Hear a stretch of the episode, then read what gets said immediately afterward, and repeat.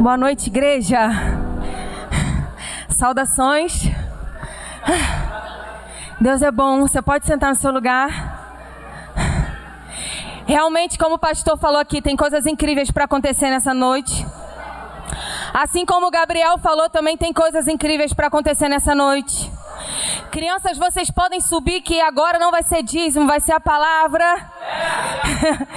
Você que preparou a sua oferta seu dízimo aí, guarda para o final, que daqui a pouco a gente faz isso, amém? Mas a gente não podia deixar de aproveitar. Vocês estão aqui comigo? Quem está aí atrás está aqui comigo em nome de Jesus. Preste atenção aqui que tem coisa especial para você. A gente não poderia deixar de aproveitar esse tempo incrível. Essa atmosfera incrível do que Deus está fazendo aqui desde o momento de louvor. A gente não podia perder isso agora. E todo mundo que está aqui pode ofertar agora ou pode ofertar no final. Ninguém vai sair correndo, amém?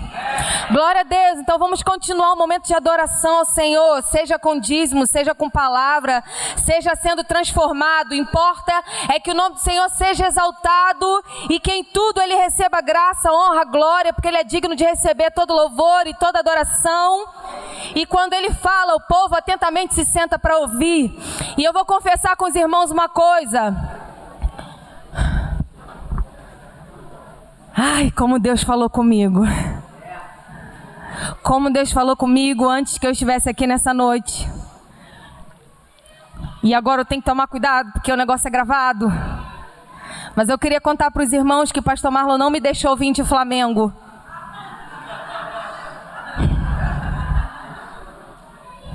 Amém. Não me deixou vir com a camisa do Flamengo. Abra sua Bíblia aí ou então acompanhe com a gente aqui Ageu, capítulo 1. Quem aqui já leu Ageu? Levanta a mão, pode falar a verdade. Não é comum a gente ler Ageu, né? Sabe onde está Ageu? Para ser mais fácil de achar, você vai para Mateus. Aí vai voltando, Malaquias, tá? Aí volta mais um pouco, Zacarias, voltou mais um, Ageu. Achou, top. Ageu me inspirou essa semana porque na verdade ele tem me inspirado. Eu estou lendo esse livro já deve ter uns 15 dias. O pessoal da diretoria sabe que eu compartilhei algumas coisas, né? E a primeira coisa que o Senhor me inspirou através de Ageu foi a respeito do significado do nome dele. Ele exerceu o ministério por quatro meses e o nome dele tem tudo a ver com o ministério que ele exerceu. O nome dele significa festivo, encorajador. E isso me identifica muito. Não que eu me ache encorajadora, mas entendeu, irmãos? Eu gosto desse negócio que Ageu fez com o povo de Israel. E o contexto em que ele fez festa, o contexto em que ele trouxe boas novas, o contexto onde ele movimentou o povo, onde ele trouxe motivação para o povo, não foi um contexto lá muito fácil de, de fazer. E a primeira coisa que eu queria que a gente pensasse nessa noite, em nome de Jesus, é que o Senhor tem nos chamado para sermos encorajadores de pessoas. Você pode repetir isso comigo? O Senhor me chamou para ser encorajador. O Senhor me chamou para levantar pessoas.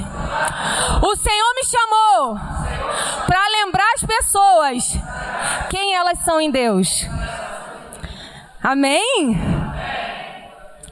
Muitas vezes a gente sente necessidade de receber esse ânimo, mas na verdade Deus também nos chama para ser instrumento desse ânimo. E nessa noite eu queria que a gente já começasse pensando assim: eu tenho encorajado pessoas. Sabe por quê? A gente grava o que é ruim e esquece que é bom. Vou dar um exemplo: nem olhos viram, nem ouvidos ouviram o que Deus tem preparado para seu povo. E a gente fica, meu Deus, nem olho viu. Ainda que a figueira não floresça. A gente lembra das coisas que é né, ruim e esquece das que vem a seguinte. Jeremias capítulo 17 está dizendo assim: Maldito é o homem que confia no homem. Quem conhece esse texto? Mas tem um versículo próximo que diz: Bendito é o homem que confia em Deus. E por que, que a gente grava que é ruim? Me diga isso, pelo amor de Deus, né? E isso estava acontecendo com o povo de Israel nessa época em que Ageu começou a falar. Aconteceu uma coisa terrível para o povo de Deus. Eles causaram destruição deles mesmos por causa da desobediência, colheram cativeiro. O povo de Israel foi totalmente devastado. E o povo de Judá foi para um cativeiro onde haveria restauração, foi profetizado pelos profetas em que eles ficariam 70 anos nesse cativeiro, retornariam para sua casa.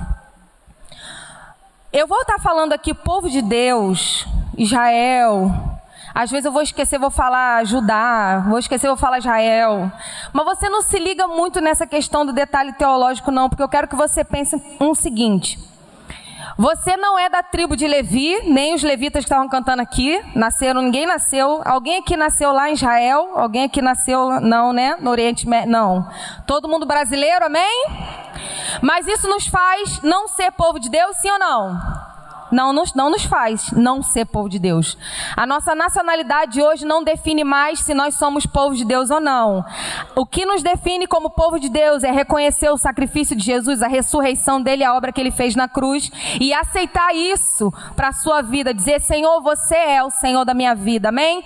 Então, povo de Deus é israelita, é os judeus, é brasileiro, é todo aquele que reconhece Jesus como Salvador da sua vida. E aí no capítulo 1 diz assim: olha só, vamos ler o que que está escrito, do, cap, do versículo 3 ao 6.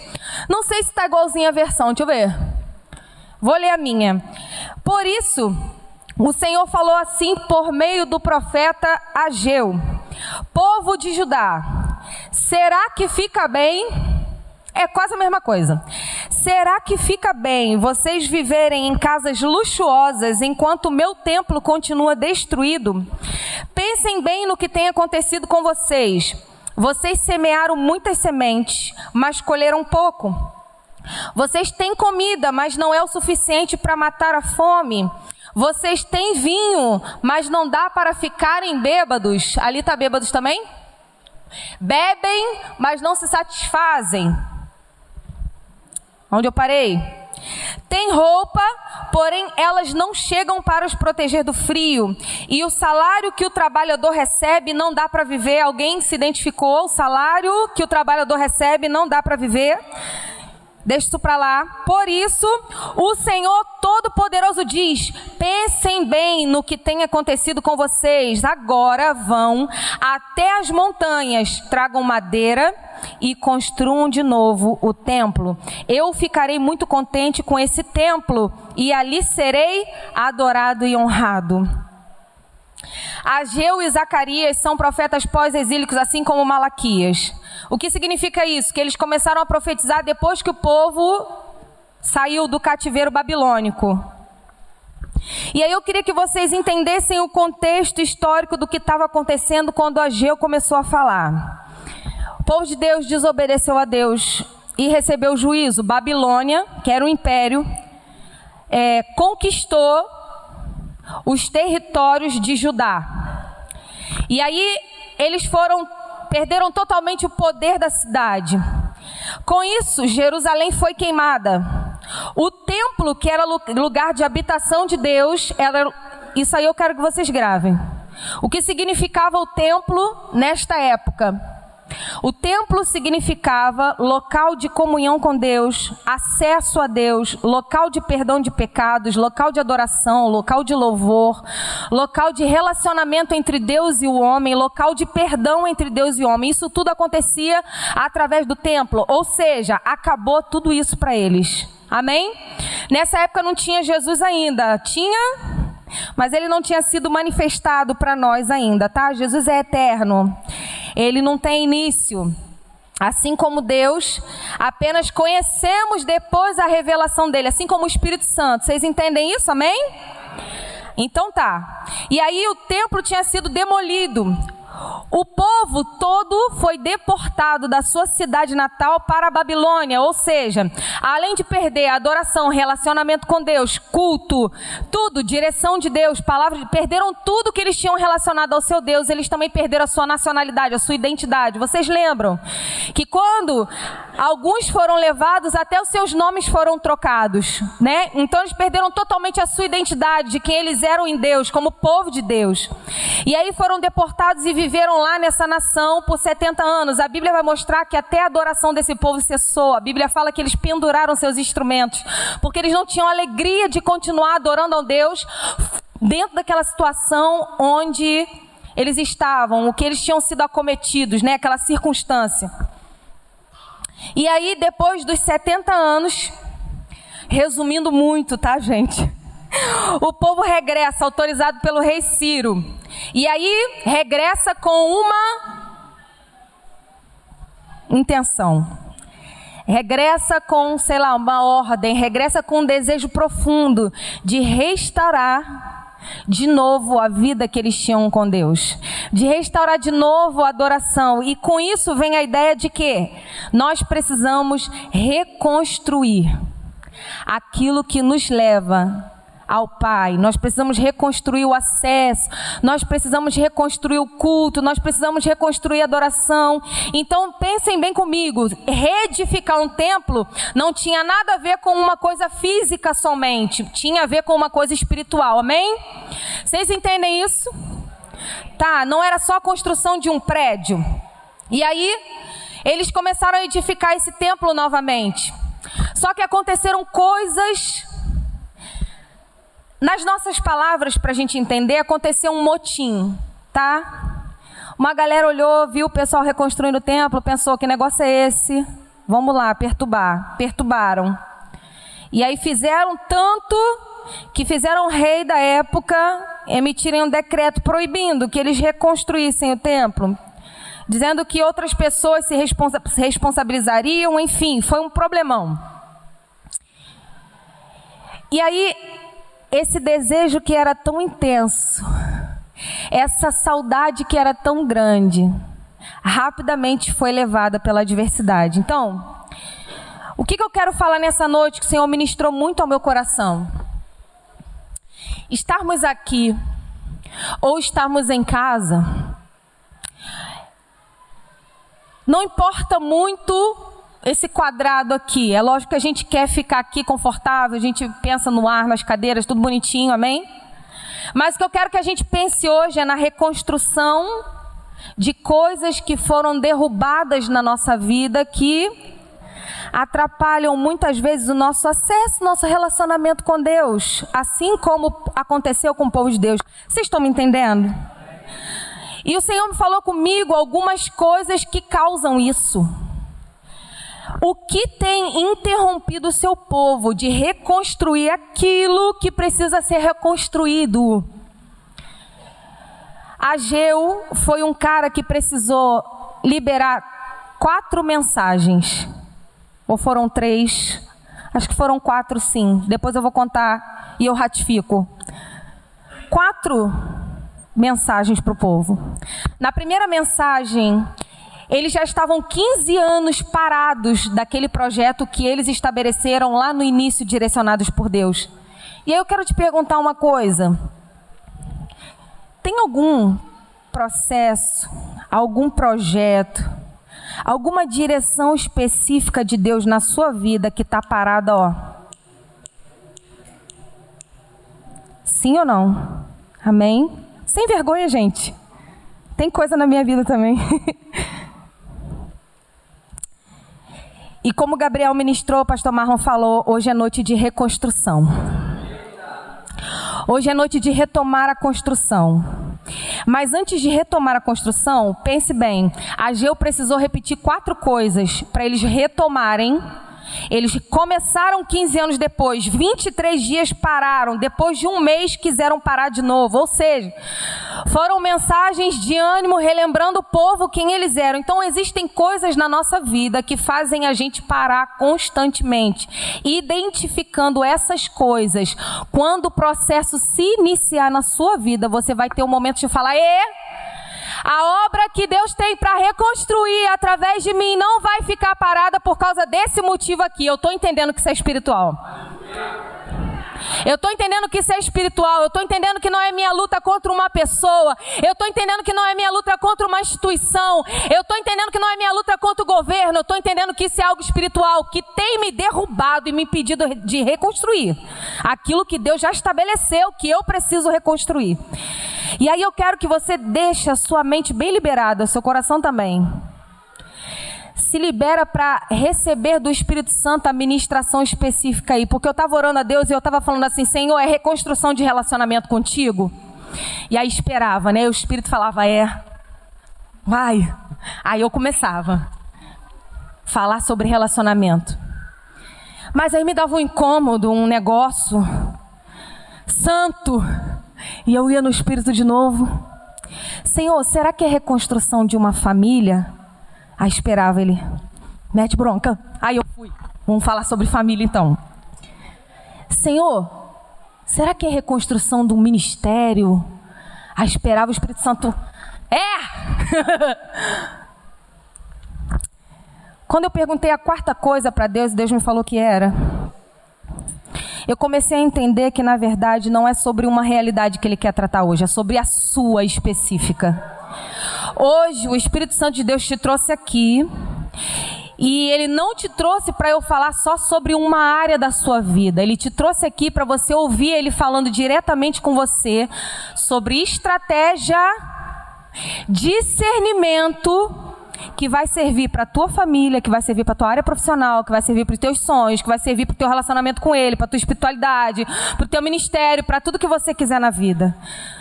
Foi algo que o povo de Deus passou aqui, nós continuamos passando hoje também. Amém? Aleluia. Que o Senhor me dê graça para ser instrumento na vida de vocês que eu consiga passar tudo que o Espírito ministrou ao meu coração. E tudo, Senhor, que eu não for capaz de ministrar, que o Senhor possa completar em nome de Jesus. Como eu já falei aqui, reconstruir um templo não era um benefício apenas físico. Apesar da reconstrução ser física, era uma reconstrução de algo que era totalmente espiritual. Mas não se tratava apenas de uma reforma de estrutura, mas sim de uma reforma de adoração, de uma reforma de culto, de uma reforma de busca, de uma reforma de perdão de pecados. E Esdras, que conta essa história, no capítulo 5, está falando sobre o mesmo processo que aconteceu. Está falando sobre a época em que Ageu e Zacarias começaram a profetizar. Então, se você quiser ir lá atrás ler Esdras, capítulo 5, você pode ler. Lê do 1 até o 5. Porque no 1 ele está dizendo que só edifica algo para Deus, só edifica casa, só edifica templo, só edifica relacionamento, só edifica família, seja lá o que Deus queira edificar na sua vida hoje, reedificar. Só edifica para Deus aqueles cujo coração Deus despertou. Em Esdras fala que o Espírito despertou as pessoas para reconstruir algo. E nessa noite você está aqui para que o Espírito te desperte em nome de Jesus. Seja despertado na autoridade do nome de Jesus para reconstruir aquilo que já veio abaixo e que você acha que não tem mais chance, que não tem mais jeito. Mas aí eu queria dizer para você sobre o templo, né? Eu quero deixar claro que hoje, para nós, a nossa realidade de templo, nós somos templos vivos de Deus.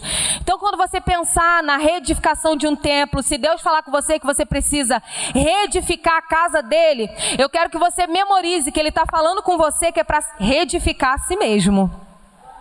É para reconstruir coisas dentro de você que já estão quebradas. Porque olha o que, que fala Hebreus capítulo 3, versículo 6. Vê se coloca para eles lerem junto comigo.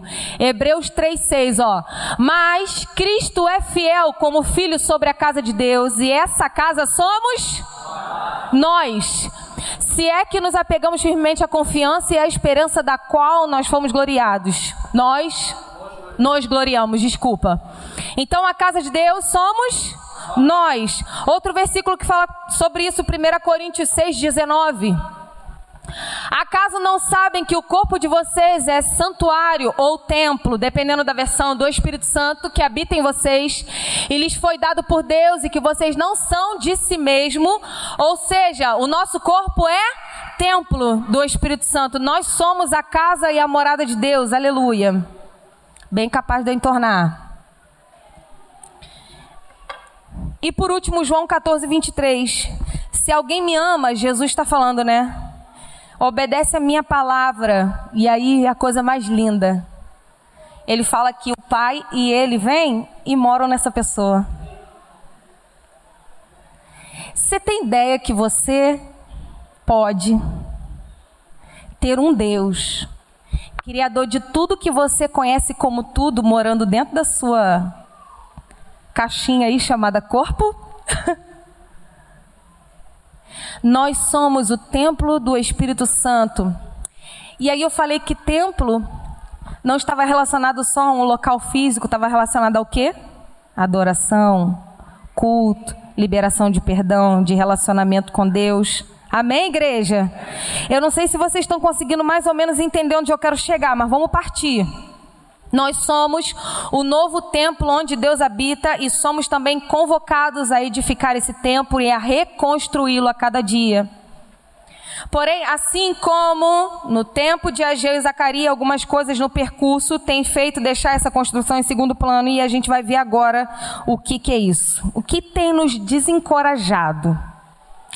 O que tem nos feito parar e não terminar essa edificação? Por que, que os nossos projetos com Deus, por que, que a nossa vida com Deus, o nosso relacionamento, culto, adoração, às vezes a gente tem a sensação que está paralisado, às vezes a gente tem a sensação que a gente abandonou alguma coisa que Deus já estabeleceu que nós fizéssemos. A primeira coisa que acontece e aconteceu aqui com, a, com o povo, e a Geu precisou ministrar para eles a primeira coisa que veio foi o desinteresse. Sabe o que causou desinteresse aqui com o povo? Foi a circunstância ruim. Quando o povo viu que a circunstância era desfavorável, que foi lá na primeira vinda, né, 15 anos atrás, e o povo olhou e viu, não, isso vai ser impossível, tá todo mundo contra a gente, até o rei tá contra a gente, as pessoas falam contra a gente, as pessoas agem contra nós. Na verdade, eu acho que eu não vou conseguir fazer isso, porque o universo conspira contra essa vontade, então de repente nem essa vontade é de Deus. Quem já se sentiu assim em nome de Jesus? Graças a Deus, pensei que era só eu. Pensei que era só ajudar. E aí a determinação de fazer algo que Deus pediu logo foi embora quando as circunstâncias não favoreciam a construção. Deixa eu te falar uma coisa: oposição não significa que não é vontade de Deus. Oposição não significa que Deus te abandonou. Oposição não significa que você está no lugar errado. Oposição não te dá avali, avaliação. Como é que é? Aval. Oposição não te dá aval para abandonar o que Deus estabeleceu que você precisava fazer em nome de Jesus. Só que a gente não lida bem, a gente não lida bem com oposição. Principalmente os que têm temperamento muito parecidos com o meu. Logo que a oposição começa,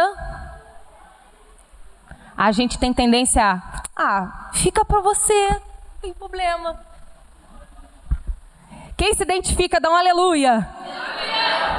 Eu queria ser aquela só que briga, entendeu? Que fala, não, que, ó, ninguém tira. Mas eu tenho facilidade de falar, tá, fica, é seu. Se lasque, tô brincando. Ih, meu Deus, tá no Spotify. Tô brincando, Spotify. Voltando, eu tenho facilidade de deixar a oposição me dizer que eu estou no lugar errado. Só que Ageu vem com uma mensagem para o povo, porque olha o que, que acontece também quando a gente meio que desiste. A gente tem a tendência de empreender novos projetos para nos distrair daquilo que a gente abandonou. Gente, pelo amor de Deus, eu sei que é verdade, tá? Não faz essa cara para mim não. O povo de Deus deixou a edificação do, da construção do templo, reconstrução. Ah, eles não deixaram. Vamos então construir belas casas para nós. E aí se ocuparam durante 15 anos construindo casas maravilhosas para morarem. E já que a gente não pode construir a casa de Deus, já que a gente não pode construir o reino de Deus, vamos construir as nossas próprias casas e o nosso próprio reino. Quem sabe aqui na nossa comunidade, separado dessa gente que não presta, a gente vive a glória de Deus. Só que deixa eu te falar uma coisa: você não pode viver a glória de Deus longe daquela direção que Ele já determinou para você. Quando a gente se aparta de obedecer a Deus, a gente logo coloca um plano B, com a desculpa de que a gente está seguindo e a gente está buscando fazer o melhor de Deus. E aí, Ageu fala para o povo: vocês acham bonito isso?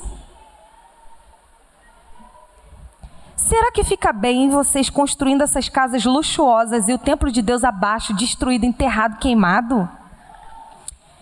E aí eu me fiz uma pergunta: Senhor, o que eu tenho edificado? O que eu tenho edificado na minha vida mais que ao teu templo? Vocês estão entendendo o que eu estou dizendo? mais do que a tua vontade, mais do que a direção que o Senhor me deu. O que eu estou abandonando de direção sua para poder edificar algo que é para mim e que é passageiro e que a traça e a ferrugem vai comer e que vai passar e não vai durar muito tempo? O que eu estou construindo para mim, ao invés de estar tá construindo para a eternidade, o que eu estou construindo que vai durar apenas 100 anos, no máximo, ao invés de estar tá construindo alguma coisa que é para a eternidade, onde traça e ferrugem não consomem. E eu queria te convidar a fazer essa pergunta nessa noite: Senhor, qual é a casa que eu estou edificando, cuidando, alisando, investindo, mas em detrimento de fazer isso com a tua vontade, a direção que o Senhor me deu? E aí vem a resposta de Ageu.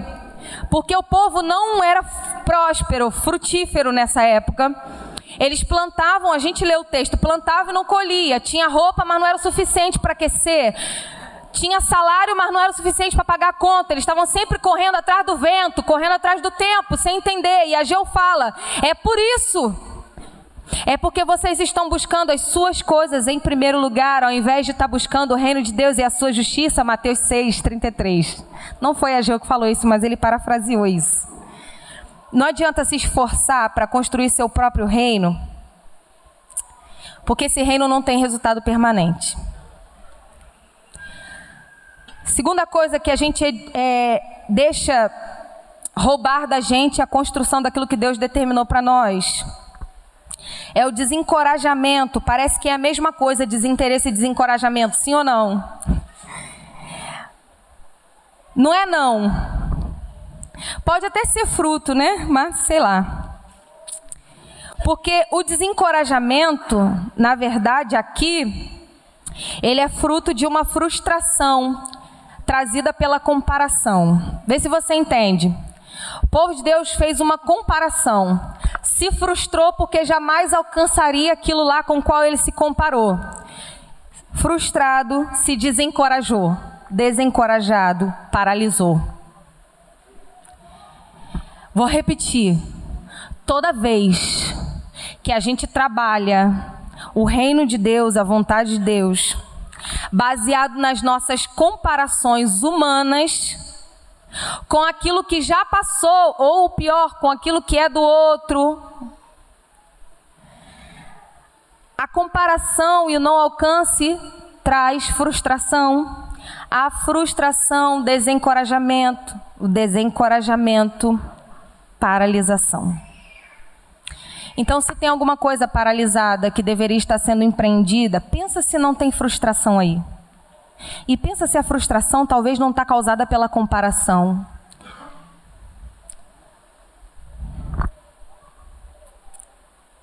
Queria dar um testemunho, mas não vou por causa do Spotify. Tô brincando.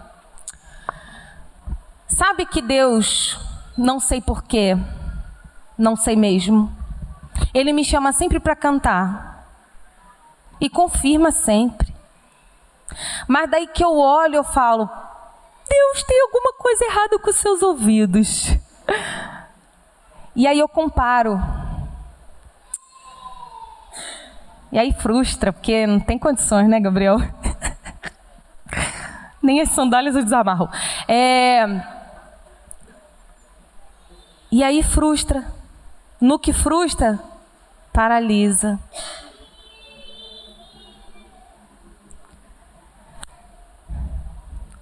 Israel ficou olhando para uma glória passada. Eles compararam o que eles estavam construindo agora com a glória humana e física com que o templo. Quem não sabe, o templo foi construído com ouro, prata, pedras preciosas, cedro, tudo do bom e do melhor. E agora eles só tinham madeira normal, comum. E aí eles olham para o que eles tinham de material em suas mãos e olham para o que foi construído anteriormente e falam: a gente não tem capacidade de fazer isso. Mas deixa eu te falar uma coisa. Em nome de Jesus, o que Deus estabelece para a construção pelas suas mãos, Ele não está interessado muito no tipo de material que você constrói comparado ao material da construção da outra pessoa. Ele está interessado em encher a casa com a glória dele. Ele está interessado em encher o que suas mãos empreendem com a glória e a presença dele. E foi isso que ele prometeu. Deixa eu te falar uma coisa, povo de Deus. A glória da segunda casa vai ser muito maior do que a da primeira. Porque na primeira casa vocês precisavam de um sacerdote. Na segunda casa o próprio Jesus vai dar acesso para vocês. E vocês virão direto. Quando ele fala da glória da segunda casa, ele fala da chegada de Jesus Cristo à terra. E olha que ministério lindo. Eles iam construir um templo que, lógico, futuramente ia ser reformado, a história mostra isso, mas enfim, eles estavam construindo a casa do Filho de Deus, onde ele ia falar, onde ele ia passar, onde ele ia encher com a sua glória, com os seus ensinamentos. Mas eles estavam preocupados se era valioso ou se era barato. Não compare o que Deus colocou diante das suas mãos para você empreender com o que Deus colocou nas mãos de outra pessoa para empreender, porque no final das contas ele só tem interesse em encher isso com a glória dele. E se você deixar de fazer, você vai ficar mais frustrado e paralisado, porque no que você olhar para o lado, a pessoa que entendeu e não quis nem saber do material que estava usando, ela continuou, ela foi à frente, a casa se encheu da glória de Deus, e aquela fumaça cobriu todo mundo, e aí você está olhando, paralisado, arrependido, frustrado. Fixe seus olhos na glória de Deus. Fixe seus olhos no que o poder de Deus pode potencializar aquilo que você está fazendo. Fixe os seus olhos na glória de Deus enchendo aquilo que você colocou a mão. Não fixe os seus olhos na comparação em nome de Jesus. Não compare seu casamento com outro casamento. Não compare a sua família com outra família. Não compare o seu ministério com outro ministério. Não compare a sua voz com outra voz. A sua pregação com outra pregação. O seu trabalho com outro trabalho. O seu estudo outro estudo, para de comparar, faça aquilo que Deus estabeleceu para você fazer e deixa isso ser cheio da glória dele. Em nome de Jesus. Amém? Eita, mas a gente fica, nunca viveremos aquela glória daquela igreja de Atos. Só a sombra dos malucos curava as pessoas. Eles nem precisavam perguntar de 0 a 10 para ninguém.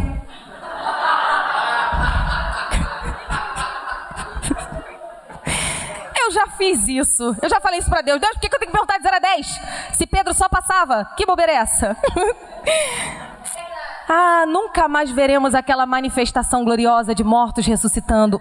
Uma comparação de uma glória com uma igreja passada. Estou terminando, vou passar cinco minutos.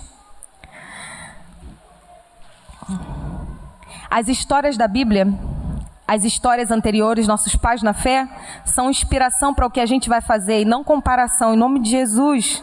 Mas os dias são maus, a igreja está definhando, eu estou desistindo de ser igreja. Está muito difícil ser igreja. Se é pau e pedra, mas é o que Deus mandou você edificar, não abre mão disso não, porque Ele vai encher com a glória dele. Ele vai encher com a glória dele. O material tá barato, tá esquisito. Deus vai suprir isso com a glória dele. Não deixe de viver, aceite, ei, construa sabendo que a promessa é a glória, construa sabendo que a promessa é o preenchimento, construa sabendo que quem vai dar a glória, a honra e o louvor do que você está fazendo não é o que você fez, e sim a presença do Espírito Santo de Deus. E a solução que Deus dá para eles, né, por boca de Ageu é: esforça-te, trabalha. Esforça-te, trabalha, vamos embora. E hoje eu estava conversando com uma pessoa no gabinete, eu achei muito legal que ela usou uma frase assim: é, por uma época eu precisei de uma pessoa que dava três tapas na minha cara e falava: para de ser frouxa. Aquilo me encheu tanto, porque às vezes eu fico com medo de estar sendo muito grossa, mas ela falou isso para mim, eu falei: ai, que felicidade, vou fazer isso então. mas foi exatamente isso que a Geu fez. Ei! Trabalha, se esforça, vamos embora. Para de bobeira, para de olhar para trás, vamos para frente, que Jesus está voltando aí. A gente precisa de uma casa para ele encher em nome de Jesus. E por último, para terminar, terceira coisa. Depois vocês leem Ageu, gente, é tão gostosinho, dois capítulos só. Rapidinho ler. Imediatismo. Terceira coisa. A insatisfação que vem do imediatismo faz a gente parar por que que aconteceu? Ah, beleza, fomos animados a primeira vez, fomos animados a segunda vez. Agora já era, meu irmão, vou construir esse templo. Agora Deus me abençoa. Ah. No que passou dois meses, eles já estavam olhando para as dispensas e falando: Meu Deus, mas nós fomos buscar 100, só tinha 40. Nós fomos pegar 30, só tinha 10. Estou desanimado. Porque Deus prometeu que ia me abençoar. Estou seguindo uma ordem de Deus e não vejo isso. A mensagem de Ageu para o povo de Israel foi: não, não espere que o trabalho de três meses desfaça uma negligência de 15 anos. E mais, juntando com os 70, 85, acertei. No que o povo de Deus estabeleceu em sua mente que ia obedecer, eles viram no direito de colocar Deus contra a parede e dizer: agora nós estamos fazendo a tua vontade, tu não vai abençoar? Só que as coisas com Deus não funcionam muito bem assim. Porque se eu não me engano, no versículo 19, não sei. Deus fala assim: eu, eu, eu sempre estive com vocês. Eu sempre abençoei. Eu sempre tive vocês como meu povo.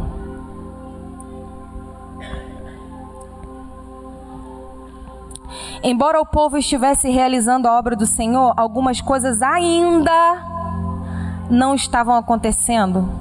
A provisão ainda não tinha chegado. Algumas coisas ainda não tinham mudado. E a ilustração que ele usa para demonstrar isso é falando sobre as coisas impuras. Ele pergunta aos profetas: Deixa eu perguntar uma coisa para você.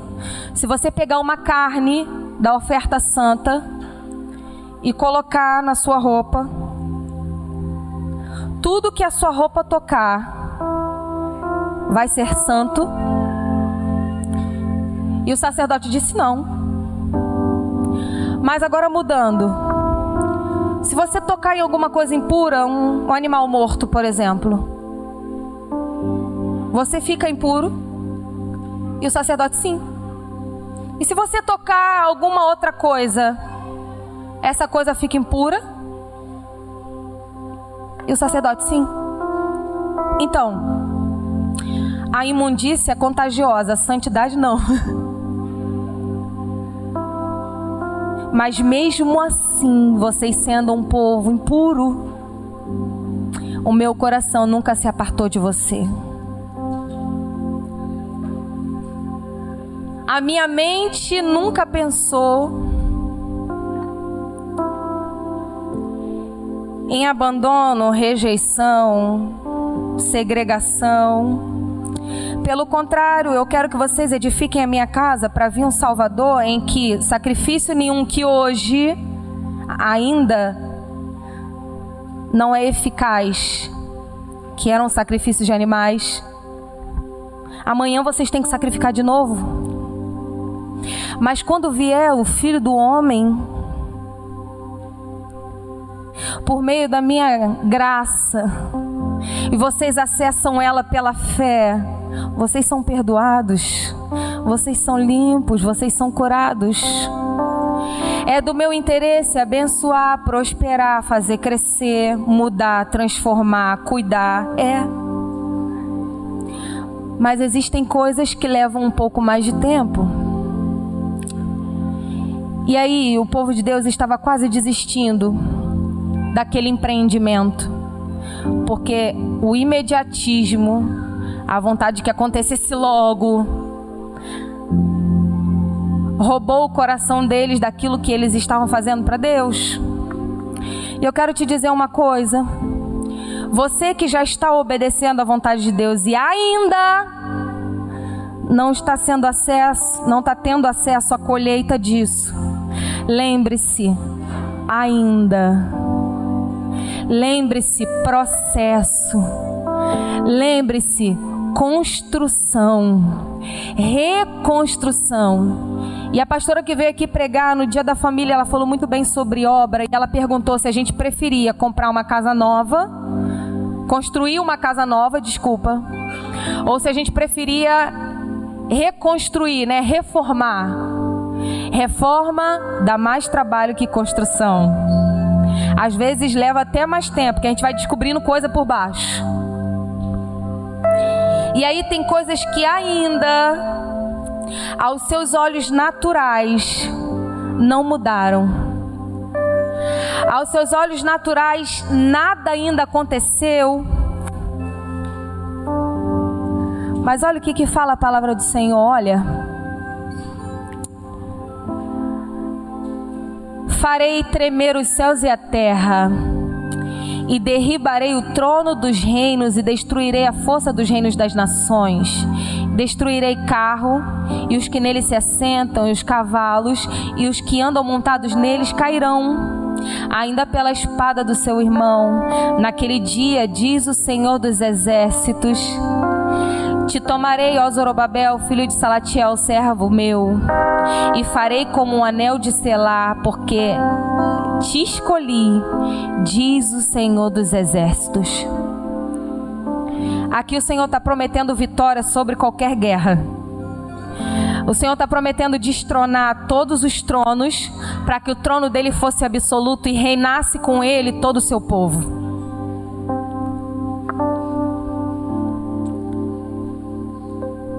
Em nome de Jesus, não permita não permita que o seu desinteresse causado pelas circunstâncias ruins te roubem daquilo que você precisa começar a construir a partir dessa noite. Não permita que o desencorajamento causado pelas comparações te roubem aquilo que Deus precisa construir através de você nessa noite. Não permita, em nome de Jesus, que a insatisfação causada pelo imediatismo roube o teu coração das promessas que Deus já te fez anteriormente de bênção, de vitória e de reino com Ele. Fica de pé no seu lugar em nome de Jesus. Primeiro templo que o Senhor quer reedificar nessa noite é você. Ele quer fazer morada dentro do seu coração. E a primeira coisa que esse povo fez ao chegar lá foi restaurar o altar de adoração. Se você entrou aqui nessa noite, entendeu que você precisa ser reconstruído. Entendeu que às vezes o desânimo, desinteresse, comparação, chateação, seja lá o que o Espírito quiser completar aí no seu coração, está te impedindo de ser cheio, de ser casa, de ser morada, de ser inundado da glória de Deus. E hoje você entende que você precisa voltar e reconstruir esse relacionamento, reconstruir esse altar, reconstruir essa casa com Deus, retornando para os caminhos do Senhor em nome de Jesus. Erga uma de suas mãos. Erga uma de suas mãos, você. Isso, isso, isso, isso. Hoje é noite de reconstrução. Você vai ser reconstruído e todo relacionamento que foi rompido, toda adoração que foi parada, todo fluir que foi parado, ele está prestes a voltar a jorrar. Ele está prestes a voltar a acontecer. Isso pode ser restaurado e a glória da segunda casa pode ser muito maior do que a da primeira. Então, em nome de Jesus, se você está aqui e precisa se reconciliar com Deus, erga uma de suas mãos. Erga uma de suas mãos em nome de Jesus. Mais alguém? Mais alguém? Aleluia. Aleluia. Ali no cantinho. Mais alguém? Não deixe essa oportunidade passar.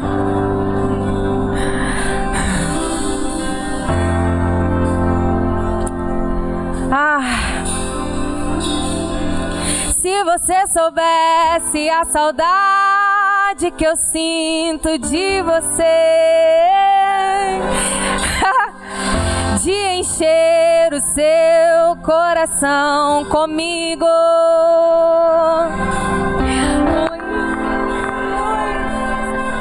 Vem! Em nome de Jesus, vem! Vem, vem, vem! Tem mais alguém? De repente você não é reconciliação. Tá aqui já.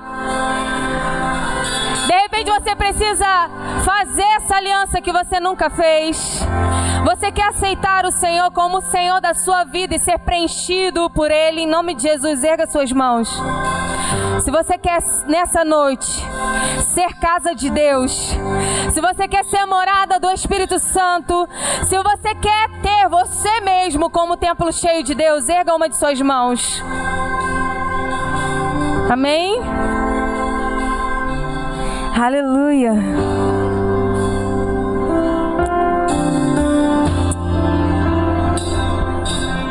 Aleluia. Você crente no Senhor Jesus? Entende que algumas coisas estavam paralisadas aí na sua vida. Que Deus te deu uma ordem e que nessa noite é hora de reconstruir aquilo que você deixou por um momento. Aquele sonho, aquele ministério, aquele chamado. É hoje o dia de entregar o que está causando isso nas mãos do Senhor. E se você precisa orar, vim aqui entregar desinteresse, vim aqui entregar desmotivação, desânimo. Se você está construindo sua própria casa, ao invés de construir para Deus, vem, vem, vem logo. Vem logo. Você está insatisfeito, isso tem te parado. Vem, entrega a sua insatisfação nas mãos de Deus. Vem ser renovado em nome de Jesus. Vem, vem, vem ser sacudido. Vem ser animado. Vem ser levantado. Vem ser atraído de volta às primeiras práticas. Vem, vem, vem, vem que tem mais gente. Pode vir. Eu não sei o que, que você está fazendo aí ainda que você não veio.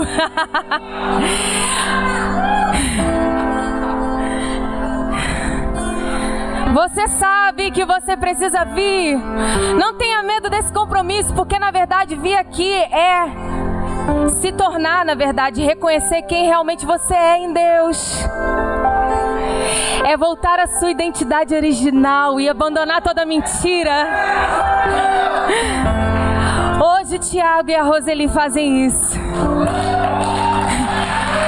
Hoje eles se lembraram quem eles são. uh! E você também. Papai, muito obrigada. Muito obrigada pela vida dos teus filhos que hoje retornam. Muito obrigado porque hoje eles se lembraram. Muito obrigado porque hoje eles foram tocados. Muito obrigado, Senhor, porque hoje eles se tornaram de novo a edificação onde teu, a tua presença habita. Renova o teu espírito sobre eles, enche com o teu Espírito Santo até transbordar. Que a tua glória inunde essa casa, que a tua glória inunde o coração deles, que eles transbordem, sejam cheios, cheios, cheios, cheios do teu Espírito Santo, cheio da tua glória, cheio da tua presença, cheio do teu caráter, cheio dos teus dons em nome de Jesus. Queima com teu fogo o coração deles de amor por ti. Obrigada, Senhor, por eles e obrigada também pelos teus filhos que vieram aqui renovar. Renovar o compromisso que tem com o Senhor. Se lembrar que a insatisfação, que o desinteresse, ou que seja lá qualquer sorte de coisa, nada disso pode parar o que o Senhor chamou para fazer.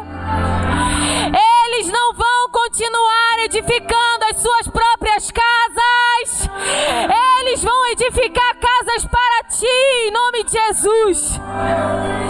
E implantarem o teu reino onde quer que eles forem. E fazer com que a tua glória encha novas casas, novas reconstruções, e que essa glória de hoje, da segunda casa, seja maior do que a da primeira, e que seja marcado, marcado pela presença de Jesus, que seja marcado pela renovação, que seja marcado pelo crescimento, que seja marcado pela convicção, que nada mais possa tirar-nos do teu propósito, Deus, em nome de Jesus.